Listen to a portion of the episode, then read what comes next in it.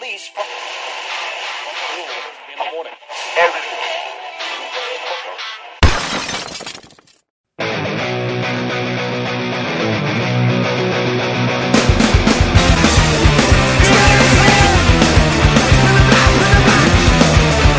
E que haja rock, amigos! Esse é o DiscoCast, podcast apresentado e editado por Leandro Rufus para o blog Meu Amigo Disco de Vinil.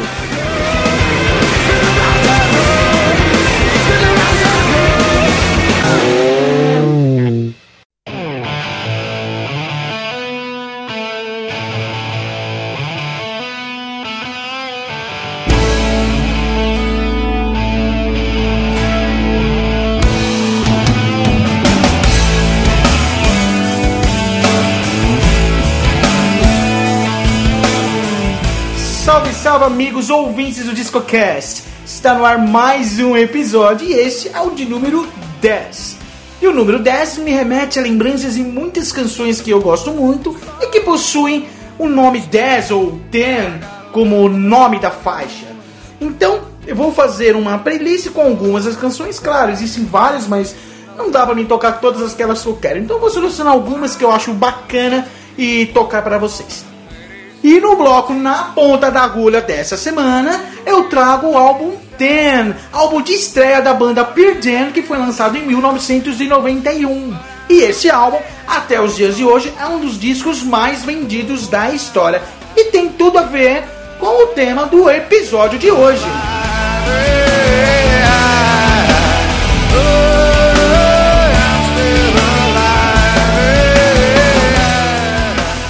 Começo esse episódio fazendo a minha homenagem a B.B. King, o mestre do blues que infelizmente faleceu nesta quinta-feira, dia 14. B.B. King é um dos maiores intérpretes de diversos clássicos dentro do blues. B.B. King morreu em Las Vegas aos 89 anos, após uma série de complicações e decorrência de diabetes, que já enfrentava há mais de 20 anos. B.B. King é, possui mais de 50 álbuns lançados, entre os discos fundamentais da história do século XX. A influência de B.B. King na música é superlativa. Em alguns depoimentos que eu andei lendo pela internet, teve um que me chamou bastante atenção, que foi de Eric Clapton, que disse que não restam muitos para tocar da maneira pura como B.B. King tocava. Ambos já, to já tocaram em diversos momentos antes, desde a época de 60, e chegaram a gravar um disco em conjunto.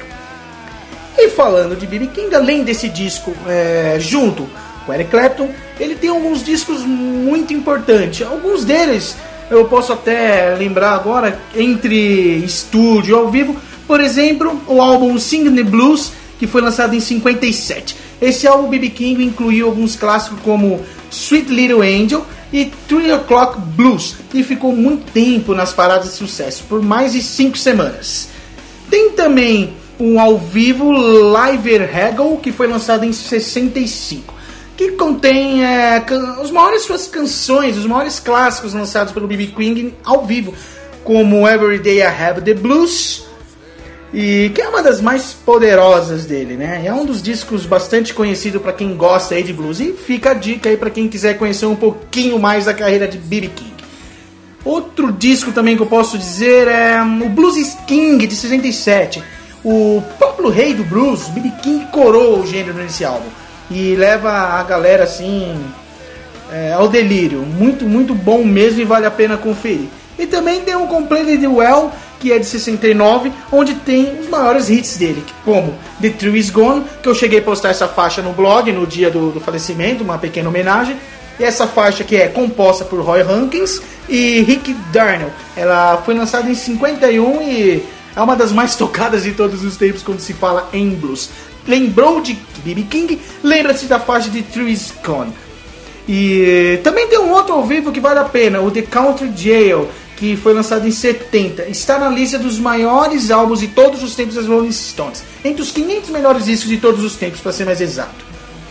E muitas outras coisas. A B.B. King tem uma discografia muito vasta, mas eu vou tocar uma justamente com o Eric Clapton que eu acho que sintetiza um pouquinho disso.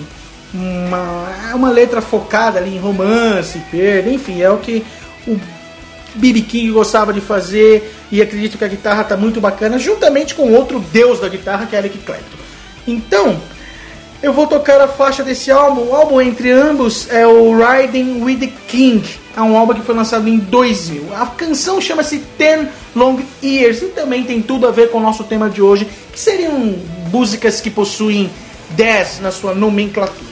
E para continuar mantendo o clima do blues nesse primeiro bloco, é, eu lembrei também de uma canção que possui T nesse seu nome, que é a do Aerosmith.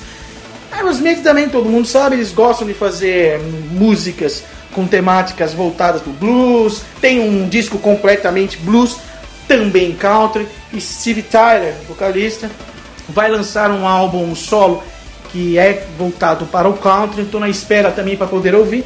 Quando chegar e ouvir, eu posto aí para vocês. Então vamos fazer essa abertura desse primeiro bloco com duas canções. Uma, B.B. King e o Eric Clapton, como já disse, com a faixa Ten Long Years. E logo na sequência a Aerosmith com a faixa Big Ten Inch Record, uma faixa sacana, duplo sentido, muito bacana e tem uma pegada de blues deliciosa. E essa faixa é lá do álbum Toys in the Attic, lançado em 75. Conferem aí.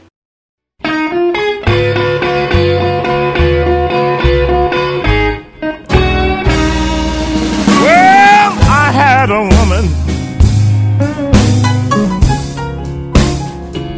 She was nice, kind, and loving to me in every way.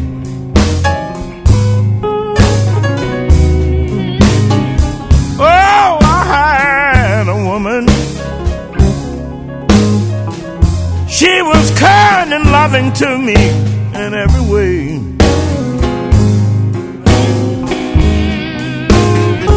Oh, she used to love me and bring my breakfast to the bed every day. Oh, for ten long years, she was my pride and joy.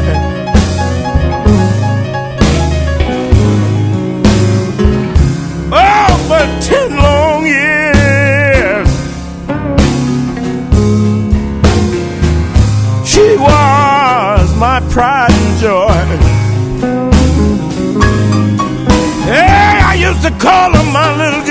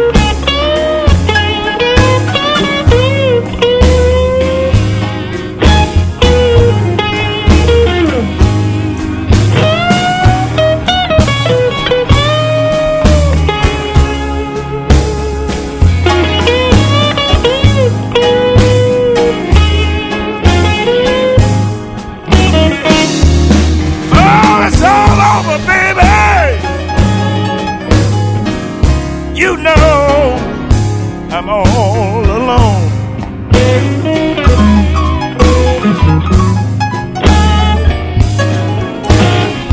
It's all over, baby.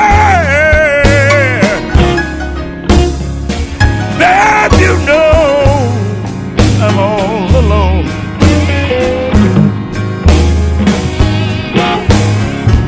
Well, the reason you hear me singing the blues,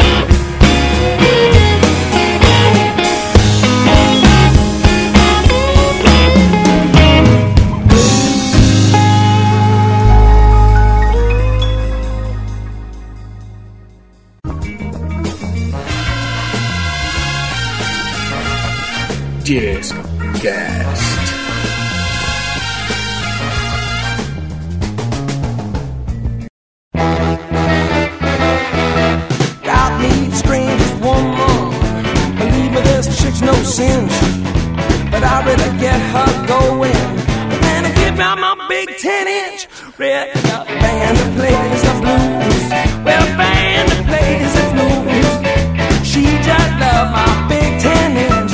Record of her favorite blues.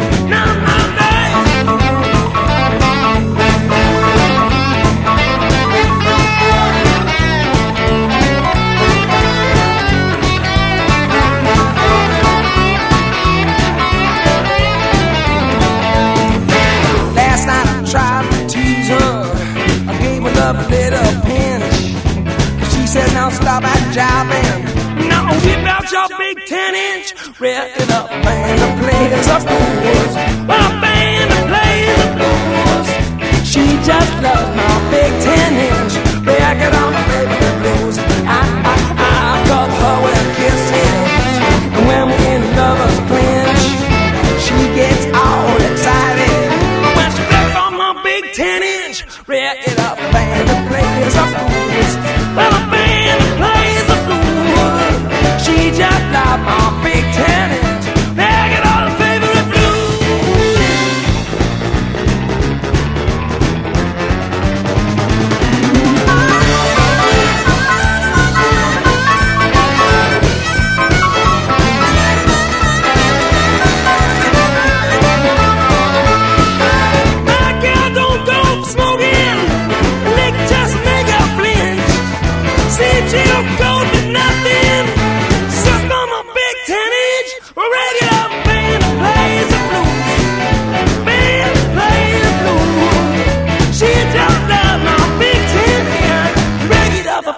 blues.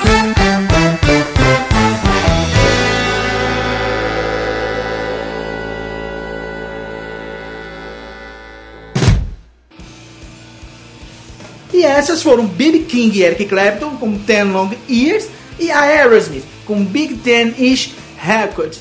Espero que todos tenham gostado dessa canção de B.B. King e Eric Clapton, pois para mim já é um clássico do futuro. Pois é um álbum que foi lançado recentemente, no anos 2000, e B.B. King tem uma vasta discografia, começou lá nos anos 50, então é uma canção nova, mas ao mesmo tempo é muito forte, tem aquela pegada mesmo de B.B. King.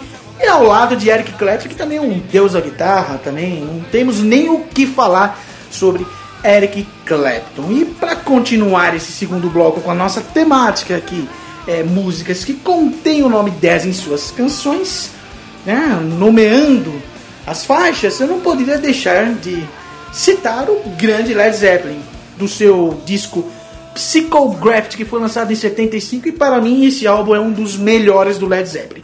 Vou selecionar a faixa então para tocar aí para vocês, que chama Ten Years Gone, e na sequência trago o Rush, que é uma outra banda que eu gosto bastante também. Já falei sobre Rush no Discocast passado, sobre a turnê de 40 anos que começou agora, recentemente, e espero mesmo que eles também possam passar aqui no Brasil, porque vale a pena. É uma grande banda que infelizmente está se despedindo do palco. Então, do Rush eu escolhi uma faixa que chama Force 10 e ela está no álbum Hold Your Fire de 87. Então confere aí essas duas canções. Led Zeppelin com 10 Years Gone e na sequência Rush com Force 10.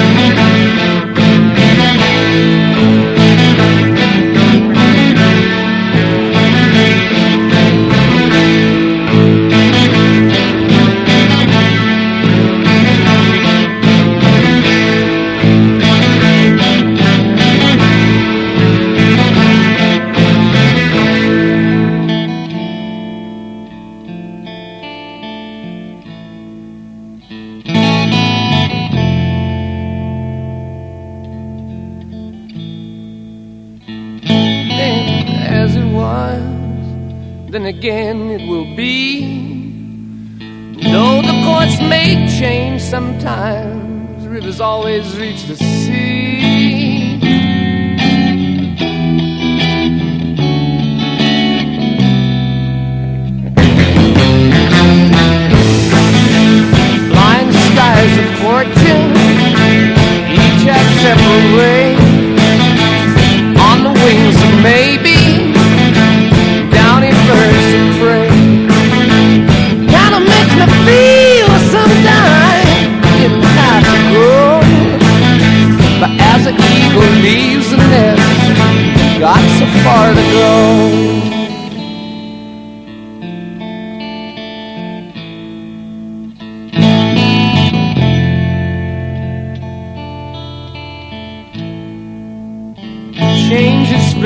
time. Baby, that's alright with me. In the midst, I think of you and how it used to be.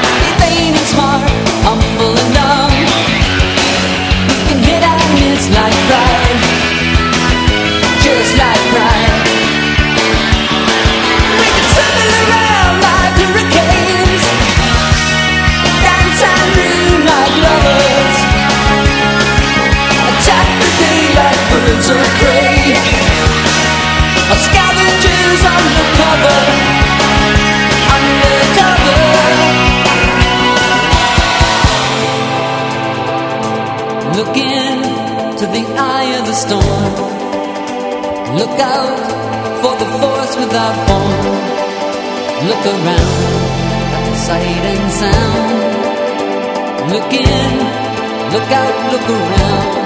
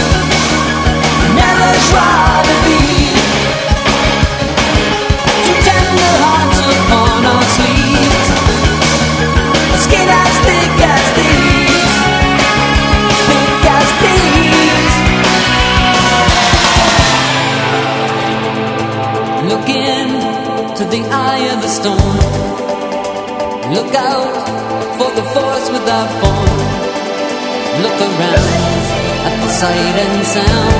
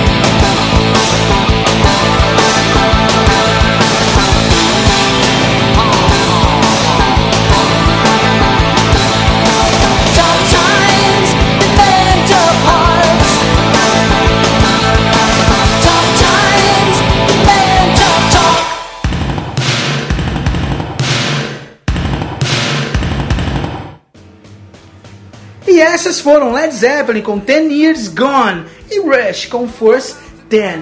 E agora nesse bloco eu trago mais duas bandas para vocês. Não tão clássicas como as bandas dos blocos anteriores, mas com bastante importância. Uma delas é o Modley Clue e a outra é uma grata revelação vindo lá da Inglaterra. A banda chama-se Royal Blood, fundada em 2013 e tem um único álbum auto-intitulado Royal Blood de 2014. Desse álbum eu apresento para vocês a faixa Ten Ton Skeleton e depois Motley Clue, de um dos álbuns que eu mais gosto do Motley Clue, que é o Shoot and the Devil, que foi lançado em 83. Desse álbum eu separei a faixa Ten Seconds to Love. Conferem aí.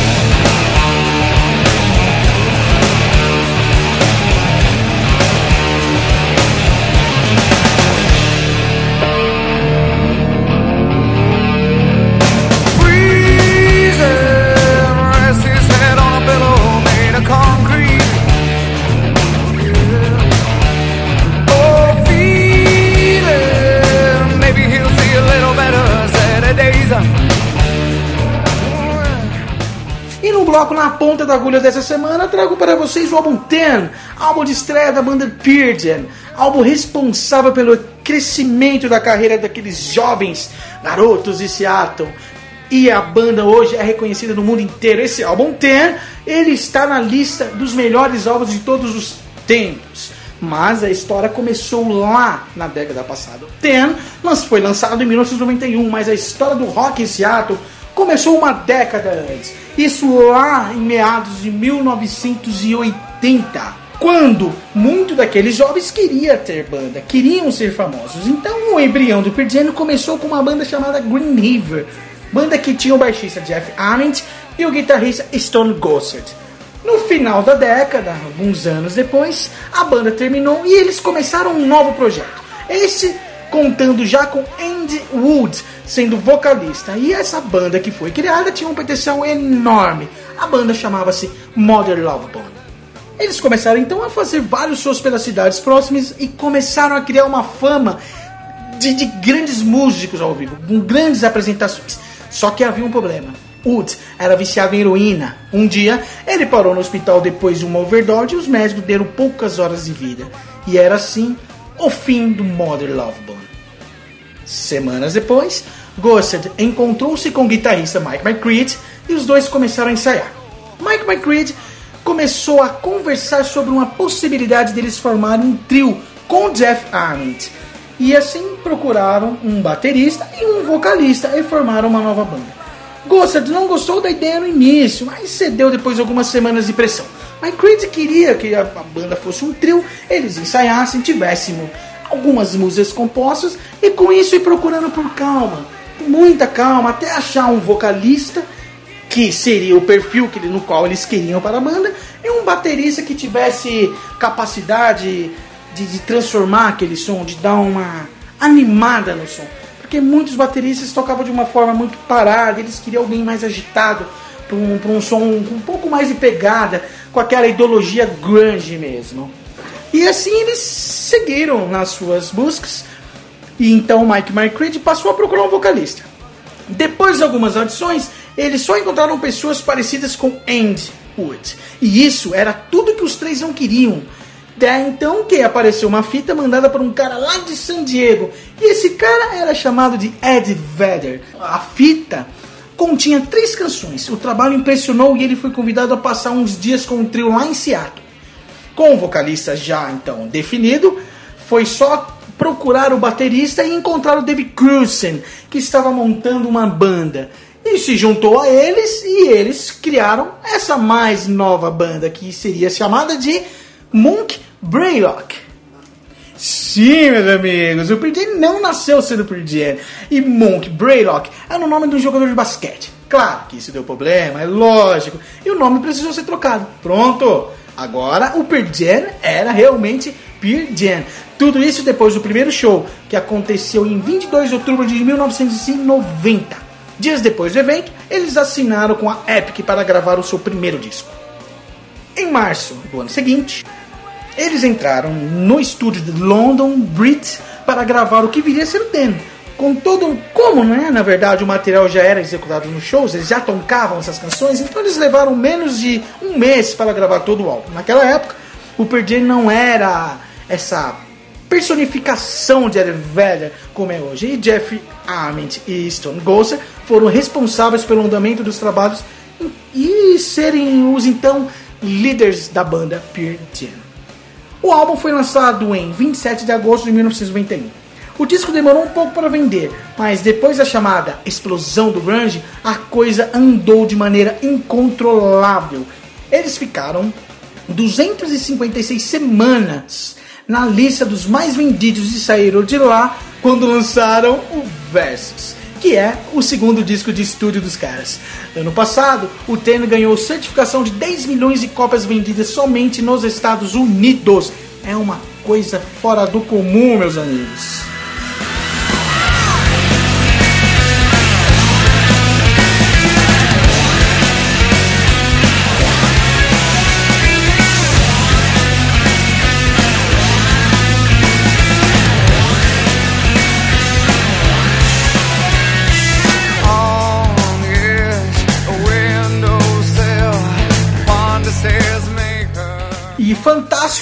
Ten por completo, começando com a faixa Once. A letra foi escrita a partir de uma demo instrumental que Stone Ghost havia gravado e Ed Vedder somente completou a letra. Ela, de cara, mostra todas as qualidades do Pearl como vocal, o solo de guitarra de Mike McCready e principalmente a força do conjunto.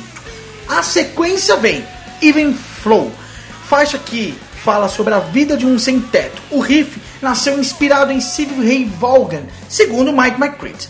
Depois vem a melhor história do Pearl Jam, a live. A letra é mais biográfica que Ed Vedder escreveu em toda a sua vida. Para quem não sabe, ela fala sobre o pai do vocalista, que ele nunca chegou a conhecer de perto. Além de descobrir que o cara que ele havia chamado de pai a vida inteira era seu padrasto. A profundidade da letra, a melodia New Young, tudo forma uma canção muito triste. E se antes ela era um grito de raiva, hoje ela é uma celebração à vida. A paulada punk chega em Wygo, é feita para gritar e gritar no refrão. E de novo, a qualidade do Pearl como conjunto é impecável. Depois vem a balada romântica Black, dispensa comentários. Outra canção triste, mas ela é sobre um coração partido. Talvez um dos segredos da banda tenha sido conseguir dialogar com uma juventude que ainda não tinha seus próprios heróis. E realmente deu certo. Outra letra forte de Ten é a faixa Jeremy, inspirada em uma nota de jornal que falava sobre o suicídio de um menino em frente aos seus colegas na sala de aula. Por isso mesmo, a melodia é muito densa e o vocal é carregado de raiva, ódio, todas as coisas que deixam qualquer um de nós sem perspectiva alguma sobre a humanidade. Outro grande momento do álbum, grande mesmo. A segunda metade do disco começa com a tranquila Oceans. Diferente das outras, ela tem uma textura diferente, é mais serena. Por falar de, da saudade da Ed Vedder em surfar, faz sentido que ela seja assim. Mudando da água para o vinho, vem a rancorosa e raivosa Pork. É sobre amor, disse Ed Vedder. Ela, em particular, fica muito melhor ao vivo. Colocando a banda em perspectiva, faltava uma canção que remetesse aos anos 60, mais precisamente aos anos psicodélicos. E a Garden é essa faixa, com Stone Gossard e Mike McGreed mandando ver na guitarra. A sombria Deep mostra que nem só de baladas ou letras confessionais vive o grupo. Aqui podemos ver que eles conseguem trabalhar bem o improviso e como o talento de cada um foi importante para moldar a melodia. Mas não poderia haver encerramento melhor do que com a faixa Release. A canção ganhou o mundo nas últimas décadas, talvez por tudo que o Pearl Jam passou na carreira e pelo tom da letra. Ouvir Vedder lamentar a falta do pai é duro para qualquer um, assim como a live é outra que ganhou um tom de libertador por parte dos fãs. E é muito difícil não ver alguém chorando ao ouvi-la. Que encerramento de disco, meus amigos! Um dos melhores de todos os tempos para mim. E para fechar esse primeiro bloco do Na Ponta da Agulha, tocarei duas canções, começando com Why Go e logo na sequência Release. Conferem aí.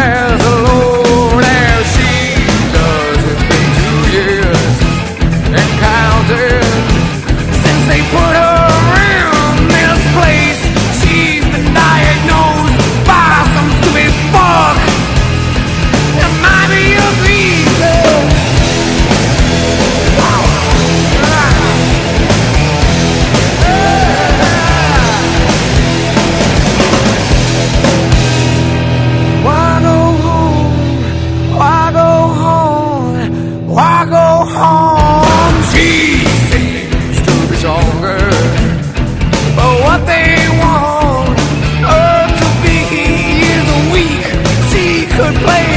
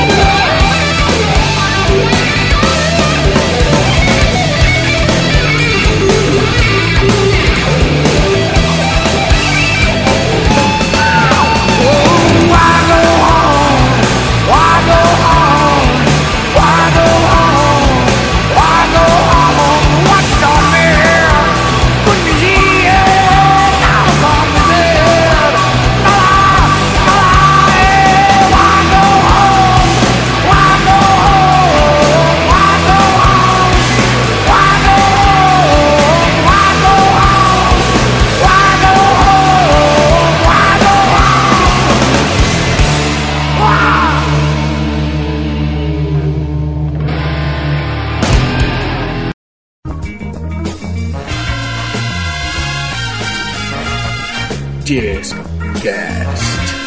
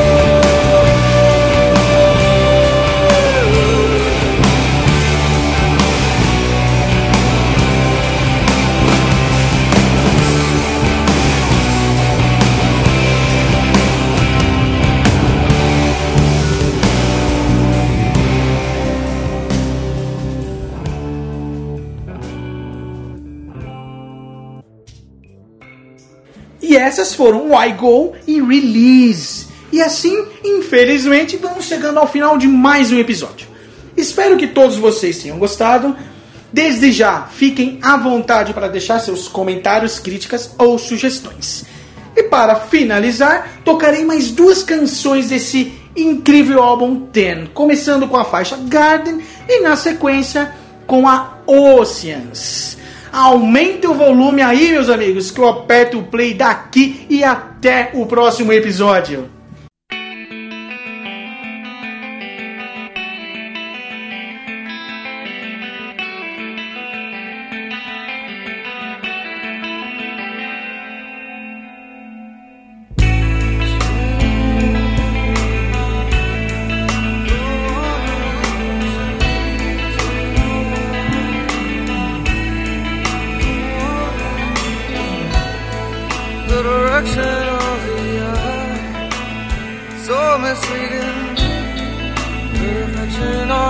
Soul. Nauseously quick, I don't question her existence. I just question our modern